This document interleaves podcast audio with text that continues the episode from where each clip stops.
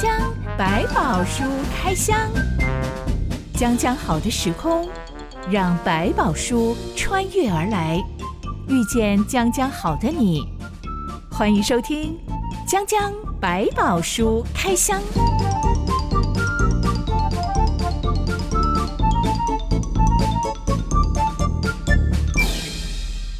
白宝书里有白宝，让知心和下凡哥为你开箱来挖宝。Hello，我是知心。Hello，下凡哥。今天一开始要来聊聊讲不听的人，到底该拿他们怎么办？是，嗯，对我来说，讲不听的人都是我家的长辈。啊，这个长辈你怎么讲得听呢？他们有一套的啦。我们家有一个群组，表兄弟姐妹啊，阿姨叔叔啊，全部都在那个群组上面。逢年过节的时候就会来约一下。平时呢，就是长辈们传讯息的天下。他们最喜欢传食安讯息了，但是呢，嗯、这些资讯内容不只是对我们没有帮助。嗯看起来都像废话。嗯，OK，有一些可能就是老生常谈啦。嗯。另外一种就是、嗯、假讯息，差不多，完全正中。对，就是好像大家流传的偏方药啊，就开始拼命的传啊。A 食物跟 B 食物吃会得癌症。什么东西有农药，绝对不可以吃。是。然后什么东西对血管好，所以一定要每天吃。对对对对，这个你说是传闻也好，你说这也是一些民间的偏方也好，毕竟很多时候都还。还没有经过比较精确的证实。为了制止这些长辈，我的表弟他就抛出卫生部公文，嗯、是，嗯，疫情期间滥传假讯息的话，最高罚款三百万元。没错，我们家的长辈终于收敛了，嗯、现在大概每一天十封左右吧。是，嗯，以前大概是每一天五十封左右吧，真的很恐怖的。我那看着都很累啊。讲不听，好像真的只能够讲出要罚你哦，他们才会听耶。对，觉得你这样讲，就好像又破坏了什么关系的感觉，好像撕破脸。但有时候真的是提醒，万一你真的不小心被人家抓到了，那个罚起来还不得了的。下巴哥讲不听的人，算是你的地雷吗？嗯，我觉得还好。有时候呢，可能我的做法就是，好啊，你讲不听，我就不要理你了。就我不要讲，我就懒得讲了。就是说我可能也会把比较严重的情况跟他讲，讲完之后呢，他说哦，那你就看情况吧。但是他如果继续在弄，我可能就不太理会他了。对家人之间的相处来说，嗯、有一个困难点就是。你不想跟他沟通，是生活还是在一起，嗯、还是必须要沟通？没错。嗯、像我的表哥表姐们，他们非常困扰的一点就是，嗯、明明逢年过节的时候已经昭告大家，请不要喂我的小孩吃零食，嗯、但我们家的长辈们就会故意转过身来，嗯、背着他们在小朋友嘴巴里面偷塞巧克力。嗯，是。嗯、有一次，我就看到我的阿姨在偷塞。小朋友巧克力，嗯、我就大喊说、嗯、不可以！哎，我呀，这下不得了！啊，结果之后就引发他们亲子大战了。是，对，一起妈，我不是跟你讲过不可以喂他吗？对对，因为大人都会，那些老一辈就说，这个小朋友怎么会不吃零食？给他吃一点有什么关系？你们还管那么严干嘛？就会偷偷做好人，然后去塞个糖果。这个我觉得都是常常会出现。可能有的时候，我会觉得在这个过程当中，可能要更多的讨论是为什么不要给他们吃零食？因为有什么原因？免得这些长辈会觉得，总会觉得，哎呀，偶尔一次才那么一点点，你们这些就是紧张。你们当年不都吃零食长大的吗？所谓讲不听的一点，就是不只是他们不听，嗯、他们会一直反驳你，认为你讲的太夸张了，有经验。拜托，我吃过的盐比你们吃过的饭还要多。是，嗯、现在晚辈就会回呛说，那你可能已经要洗肾了，我吃太多盐了。这句话可能讲完，接下来还有一串要被骂的事情，真是太大胆了，这家伙。这个是用开玩笑的方式来回呛，因为你已经没有办法跟。他用正常人的语言让他讲得通了，嗯、是因为对他们啊，真的长一辈的他们的过去的教养方确实不一样，所以也很可能就是还有换一个角度来看。我常说，这个管孩子跟管孙子是不一样的。管孙子呢，就是极力的能够要讨好，可是这个要照顾，可是呢。管孩子，那就是我不不行啊！这个不打不成器，一定要好的教导一番，那才可以。所以其实这两者的关系就会落差很大。所以做爸妈的好像也只能自动避开，嗯嗯，盯紧自己的爸妈，不要为自己的小孩。是，我觉得可能还需要一些更深的沟通，就是他们可能没有办法理解说，到底是你有哪一根筋不对，为什么不可以给他吃，还是有没有什么界限、什么范围？那原因是什么？比如孩子真的有一些病是不能这样吃的，他们可能真没有搞清楚，不知道有这么严重性。要告诉他们严重性。嗯、是，就是这有的话也得直讲，免得他们反而以为就是你就是爱管啊，你就是不懂。那实际上有医生怎么讲，或者就要让他们明白有些东西，这个孩子的特别的状况。对于讲播听的人，有的时候真的是要寄出处罚条例。嗯，有看到了，有痛到了，嗯，才会学会知道严重性，记得要听话。对，没有错。今天我们要来开箱圣经里面一群讲不听的人，嗯、这群人就是以色列人。是。不管上帝怎么讲，他们就是会出包。嗯、真不知到底是无辜呢，还是故意叛逆呢？就觉得没有这么严重嘛。这一段内容记载在出埃及记第三十二到三十三章。一段音乐之后，我们来开箱。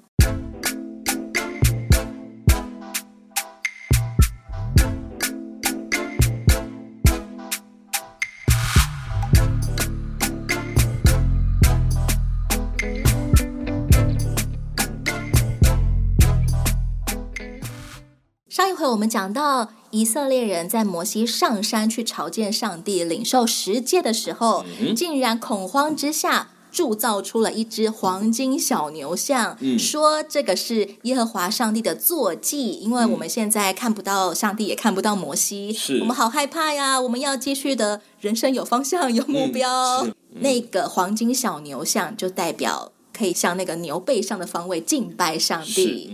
上帝就会喜欢我们了。嗯、殊不知这个举动大大触怒上帝。没错，上帝在山顶上对摩西说：“这群以色列人是印着景象的百姓，你且由着我，我要将他们灭绝。”是，哎、嗯，上帝的性格本来就是一个一被触怒就会杀人的性格吗？旧约里面要呈现一个上帝跟罪恶之间划清界限的一个很重要的一个方式，所以在那个时候是非常严厉的。但当已经在这过程当中呈现得很清楚，也让百姓知道后果之后，接下来就是让我们自己做选择。你要知道，这已经是你看过的历史，也都真的发生。那你会听进去吗？还是你要认着自己去走向一个不对的方向？这就是一些证明。所以这边他想表达，让你不会跟罪恶妥协。摩西在这当中，他也知道错就是错了，但问题是，他想求的是可不可以再有个机会，是让人知道这个上帝是要引导人归正的。上帝因为这件事情催促摩西赶快下山。是，摩西总共在西奈山上待了四十天整。当他下山的时候，手里拿着两块石板，嗯、上面有上帝亲手写下来的十诫。嗯、我们很好奇，上帝怎么样亲手写十诫呢？他是用他的手指头在两块石板上面刻字吗？嗯，比较难想象，因为。没有办法知道手指怎么可以在石头上刻下字来，但这很多武侠小说会让你有这种感觉，说直接戳进石头里面。那当然，这种东西我们是一个想象的内容，但是它也是一种描述，因为它没有办法知道怎么样可以在上面刻出字来，然后就好像凌空出现，就让一个指头戳了进去，然后开始写字。对他来讲，都只是一种描述的方法，因为实在是没有办法去形容那个字怎么出现在石板上的一个过程。从创世纪以来，我们不断的开箱，上帝说了什么话？整个世界都是上帝用说话来创造出来的。是，嗯，打从十诫写在这两块石板上面，是我们第一次看到上帝会写字。嗯哼，但摩西其实是受过皇家教育的耶，是他的教育水平非常的高。嗯，为什么不让摩西写下来就行了呢？嗯，因为这就表达一件事情，就是这个是上帝亲自给他们的，没有任何人去动过手脚，甚至不是摩西自己去杜撰出来的概念。如果刻在石板上，摩西一个人在山上，他怎么拿东西去刻出这么多的字来？这是没有办法，所以要表达这是完全上帝做的工，上帝自己给予，跟其他人说哦，我收到一个命令，我传达给你，诶，我怎么知道你是不是自己编造出来？不是，现在在告诉你，这个是上帝自己预备好的，叫我拿下来跟你们讲，一字一句都是他自己说的。即使以色列人已经把摩西视为神人这样子的地位了，嗯、是、嗯、仍然不可以只让摩西来传达上帝所有的话语。嗯，这其实也在区隔他们过去看到的神明，都是透过某一个祭司吧，然后来传递、来解释，就由他说了算。他们也不是不害怕，但是就由他说了算。但是这里是这个神是亲自来做这件事情，是没有可以说啊，这个人中间假借，或者他有没有传达错误的概念，这基本上就是他给的。摩西抱着这两块写有十诫的石板走下山，远远就听见歌声，直到看见以色列人竟然在营区里面又唱又跳，大吃大喝，嗯、还膜拜一尊黄金小牛像。是，嗯，摩西当场气得把两块石板摔在地上，石板就碎了。摩西又冲进营区里面，把那个黄金小牛像烧掉、磨碎，撒在水面上。然后命令所有拜小牛像的以色列人喝下去。嗯哼。我们现在有些高级甜点店都会撒金箔，呃，是撒金粉，是。但摩西绝对不是要招待他们吃昂贵的黄金，而是要处罚他们。为什么处罚方式会是叫他们喝金粉啊？把这个罪吃下去的概念，这就是是你们犯的罪，自己把它承受这个后果吧。吞金是可以自杀的。那这个，但毒性可能不强吧？不，会，他吃死人。但他其实主要是要让他们知道这个后果，你们得承担。那他的怒气，其实这是代表另外一个概念，说代表了以色列人的领导者亲身的悔改，他自己认错，这就是你们的做的错事。我们要开始全力去导正他，我要做任何一切可能性，要把罪恶离开我们的群体当中。所以他动作很大。然后这个烈怒才会让人家看见说，哇，摩西原来对这件事情这么的在意，其实去显现出上帝的那个愤怒。但是这样的动作就可以让上帝说，好，你们先处理，处理完，你愿意这样去做，呈现了你们真正悔改的心意。我在读圣经这一段的时候，我都会觉得，摩西先前在西奈山上向上帝求情，是，嗯，摩西可能没有真的亲眼目睹以色列人做出了那一尊黄金小牛像来，所以他凭着良善怜悯的心求上帝不要杀死以色列人。是，但等到他亲眼看见的时候，他真的也气疯了。是，我我想他当然前面就像讲，他可能也真的没有搞清楚什么状况。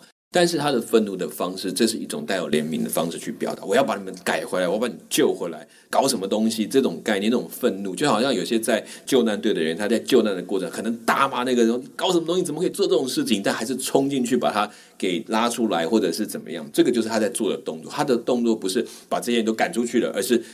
你们去认出你们的罪啊，要去面对你们现在的问题，来把它解决掉。这个比喻好精彩哦，嗯、好像消防员对着冲进火场的民众大吼。可能这个民众只是要去救他的财物而已，嗯嗯。但消防员看到民众竟然冲进火场了，要大吼：“你在做什么？给我出来！”看起来很凶狠，是是，看起来很残忍，嗯。但其实是为了要把人救出来。嗯、所以看见有些父母教训儿子那种痛心、愤怒，就是夹在一起的。又希望他所做的一切的责打或者要求是要他回头，你不要再继续在里面还搞不清楚状况了，这种情形。摩西也向亚伦问责，亚伦却回答说：“我把金环扔在火中，这牛犊变出来了。”是，嗯、好像变魔术啊！明明就是你自己铸造出那个形状的，你还说他自己蹦出来的。对，这就是一个很吊诡的这一段。我们今天没有知道说是真的如他所讲的，真的丢进去就冒出来这个形象，还是他熔铸的就接近一头牛犊，他们就顺道把它做成那个样子。这个没有人知道了。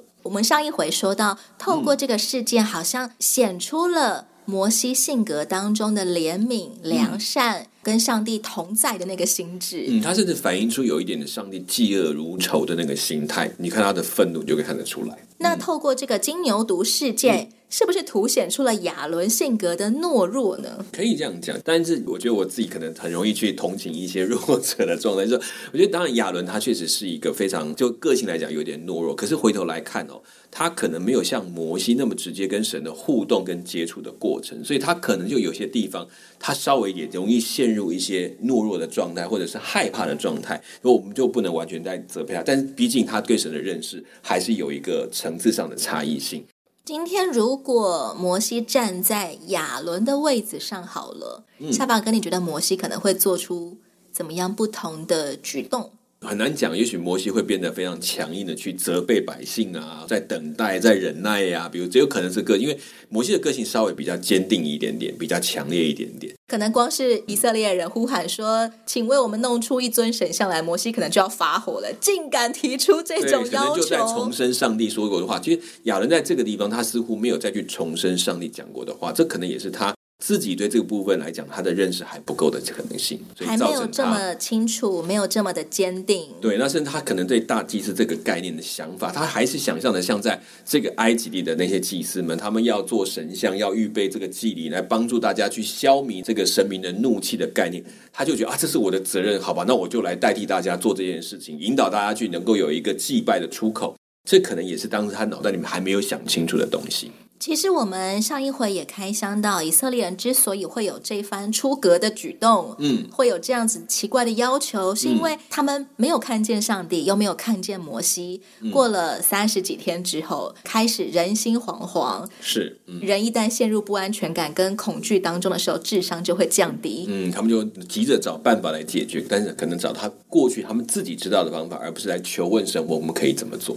如果今天就算是摩西站在亚伦的位置，嗯、光是重生十诫，可能没有办法安抚人，嗯、没有办法让人有安全感耶。是因为在这种所谓的泛灵祭拜的当中里面，会出现最大一个比较，就是谁有能力，谁能够显出神迹来。如果这时候亚伦可以说：“还我弄一个神迹给你们看，说你们要相信我。”然后可能就可以安抚，就是大家知道哦，力量在，他们就会比较比较害怕，就可以知道可以再等一段时间。亚伦没有办法显现出一个神迹给他们看的时候。他们就会句话说：“那我们要做什么方法？具象的方式，具体的供养，我才能够安抚这个危机的可能性，就变成一种很当务之急。然后加上亚伦也还在学习的过程，他才刚刚被要被称为大祭司这件事情，他可能想象的祭司都是他过去看到的祭司怎么去做，他就现在怎么去做。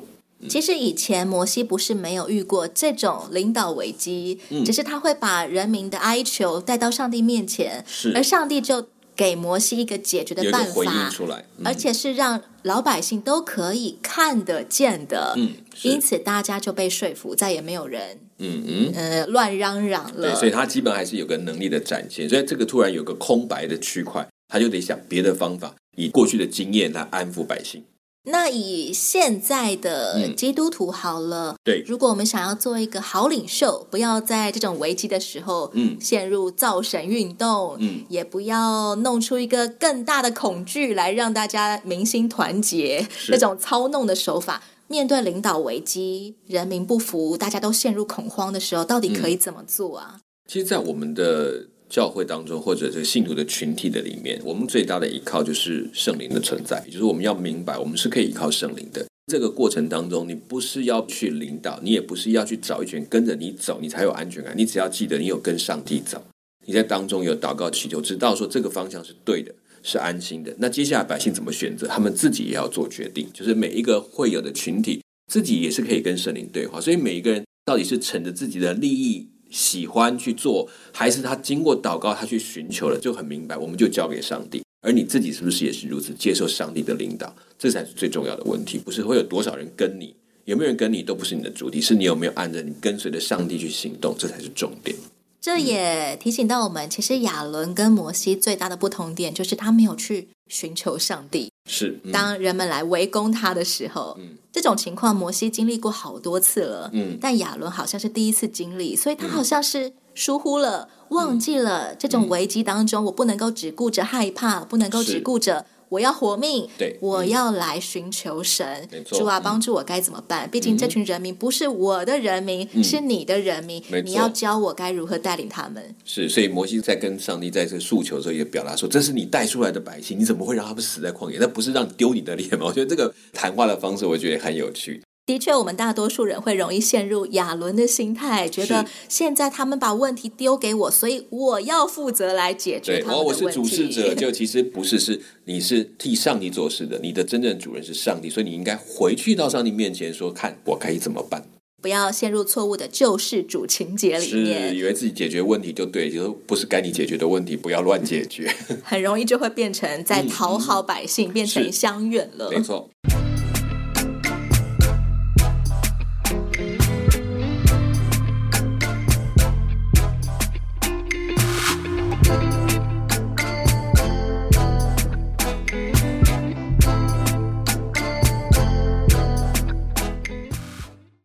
下来，在摩西的号令之下，立位族，嗯、也就是我们先前开箱过的，被上帝拣选为祭司的这一群立位族人站出来了。嗯，他们要清除拜金牛的以色列人。是、嗯、那一天有三千个人被处决。是，话说如果不处死他们，是不是全以色列人都可能会被带坏？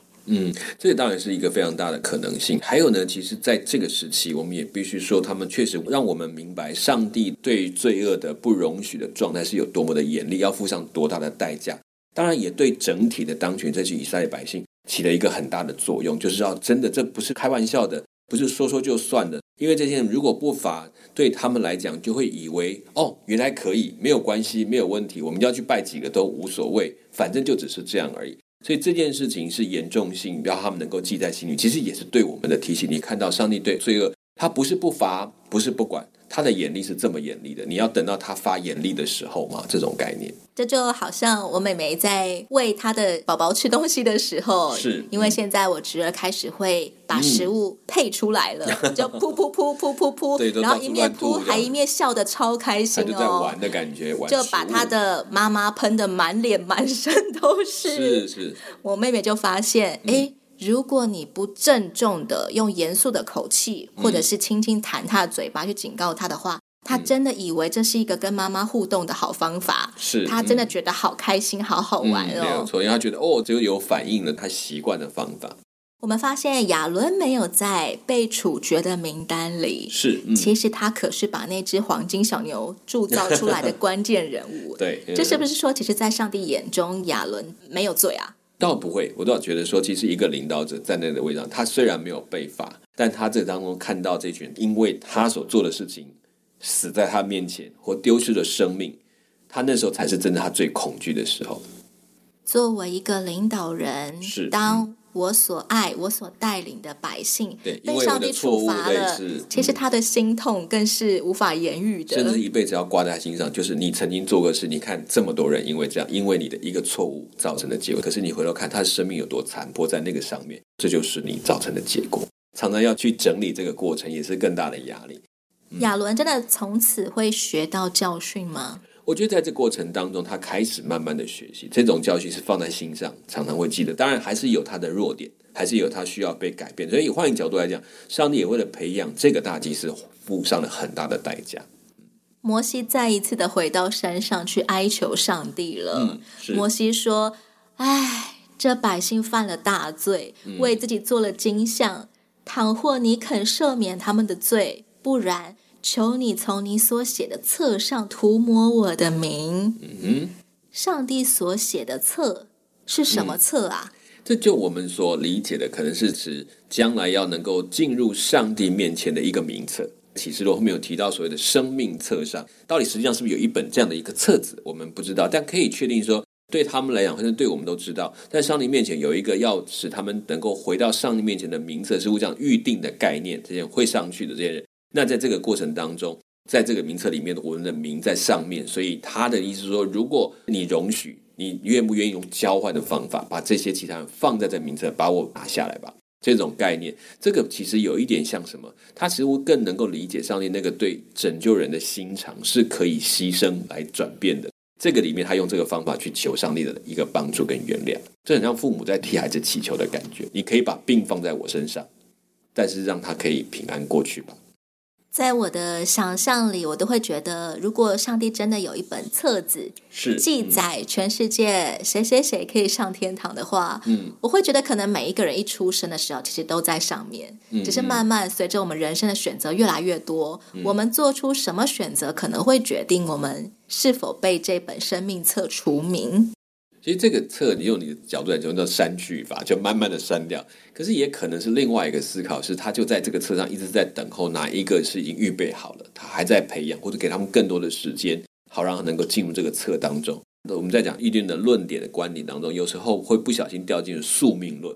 所以上帝从来不让我们知道名册是什么样子，里面到底谁在上面。我觉得这很有意思，就是免得我们掉进了那个预定论啊，反正他不会得救，反正他没有机会啊，就不要理他了。我自己是不是我都不知道？但是这个事情就是你不用知道，因为他的心意是万国万民回到他的面前来。剩下到底是谁？如果我知道了，我就可能变成宿命论的预定论的概念，他就任凭他们吧，反正也救不了了，那可能就失去了你去努力的动力。我对宿命论的看法比较像是，嗯，如果我选择搭乘十二路公车，嗯，我就会抵达 A 地方；如果我选择搭二十路公车，我会抵达 B 地方。是我有没有做对合神心意的选择，是会决定我能不能够进天堂。对，所以其实某种程度上也给我们这个预定的开放的概念，可是只要你知道预定的概念是我预定了，如果像那样的人会走这条路。像这样的人会走这样的路，所以呢，我让你们有机会一直去选择走回那条我希望你们走的路程当中。所以，我们也有在某种程度上利用开放的方式帮助我们做决定，让我们有决定的权利，尊重我们去做这个决定，但他显明给你们看。所以，你今天可以做决定，要跟随谁？摩西求情求到宁愿用自己能不能够进天堂来交换以色列人，是、嗯、要活下去，而且要继续成为属神的百姓。是，嗯、但上帝并没有立刻答应这个谈判条件。嗯、上帝说：“谁得罪我，我就从我的册上涂抹谁的名。”是，嗯、现在你去领着百姓往我所告诉你的地方去，我的使者必在你面前引路。只是到我追讨的日子。我必追讨他们的罪。嗯哼，这里又出现了一个追讨的日子，是什么样子的时刻啊？嗯，这个日子就在这个时候可能会提到，是说我们用几个概念，可能用比较呃往末世论的概念说，哇，等到那个上帝最后大审判的时候来做这个一个清算。我们世界末日的时候，对，有有这个说法。那也有说比较单纯，就是时候到了，你到上帝面前，上帝就要跟你来算账了。你的生命终结了，这一切就清算了。好好坏坏都已经到了最后终结，你没有翻盘的机会，没有再去改变的机会，所以这是你要追讨的时刻到，或者是上帝安排的一个预定的时间，在那个时间之前，你有悔改的机会，你有去改变的机会，但你一直没有记得。好，那的时候就给你用灾祸或地上的审判来让你知道，对不起，没有在等候的时候了。这个上帝追讨的日子其实是针对个人的喽。嗯，也有个人的意义，也有全世界的意义。我的生命终点是一个清算的时间。这一件事情的终点也是一个清算的时间，所有世界结束的位置也是一个清算的时间，所以这可以用放这三个角度来看，你都可以把说上帝有清算的时间来看。也有可能一个国家会遭遇上帝追讨的日子吗？是，就我们讲说恶贯满盈，我已经忍耐到极限，我给你这么多的机会，让这么多人跟你说，你一个都不听，那对不起，没有等候的时间点了，那个时候就来不及了。如果被算到恶贯满盈，就会遭遇像索多玛、俄摩拉的下场吗？我想那是在前面的一个机会，就是说让你知道我很立即可以像这样处理，但是也可能像我们讲后来的这个所谓的迦南地这个区域，一直等到摩西他们要在进去的时间点来做一个结算，也有可能，所以也有可能是在经过了几个世代之后才开始出现这个结果。如果我是个大恶人，嗯、到我断气的日子，我真的经历。被上帝追讨的日子了，是嗯，我可能会遭遇什么下场？嗯，这个我们很难说。当然，就圣经来讲，说最基本，我们讲说啊，到了这样来审判的时候，要进入地狱的火湖里面去，这是一个最简单的这个反应。但也可能是在那个时间点里面，发现你有太多追悔，你根本没有办法去改变的时候，那一刻的后悔，也是一个很大的痛苦。自我良心折磨的痛苦，突然醒悟过来，原来我是这样的一个状况，我害了多少，我造成多少，甚至他身边可能也有许多厄运发生，让他讲，我原来我造成这么多的坏事，或者是伤害了这么多人，他才会醒悟过来，也有可能。像我们今天看到的亚伦，嗯，他发现他所带领的三千个以色列人是竟然。必须要被处死，嗯哼，这也算是他面临了上帝追讨他罪的日子吗？是，也可能说他一种现实上，我们在现代这个现世当中所面对，因为所谓现世报，哈，就马上你看到这个马上的报应，有可能，也有可能会延迟之后才出现。但这个过程当中，上帝主要留的时间，都是为了你和你有的机会，你就要把握，有而可听就应当，你要趁你还听得到的时候赶快听，不然会来不及。在西奈山这个地方，真的发生好多重大的事情。是，嗯、以色列人在这里学会了十诫，与上帝立约，但是很快的，他们就违约了。嗯，也马上知道上帝对恶是毫不容情的。嗯、很像一结婚就偷吃劈腿的人，好可惜。真正能够收拾烂摊子的还是上帝。是，嗯，讲讲百宝书开箱，我们下一回再来开箱，上帝到底要如何对付这群违约的以色列人？是，嗯、我是知心，我是小板哥，我们下回再见喽，拜拜，拜拜。